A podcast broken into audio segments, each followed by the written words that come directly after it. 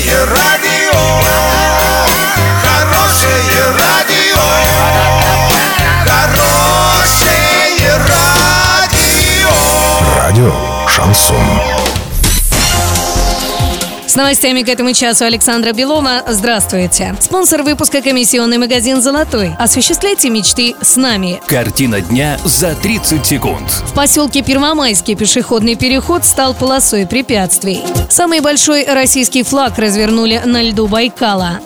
Подробнее обо всем. Подробнее обо всем. Жители Орского поселка Первомайский жалуются на то, что после того, как была очищена от наледи главная дорога по улице Кривоградской, подойти к автобусной остановке стало очень сложно. Снежный отвал, образовавшийся на обочине поперек пешеходного перехода, никто до сих пор не убрал. А в администрации Ленинского района сказали, что знает о ситуации. Депутат по этому округу сообщила, что дорогу почистят завтра-послезавтра.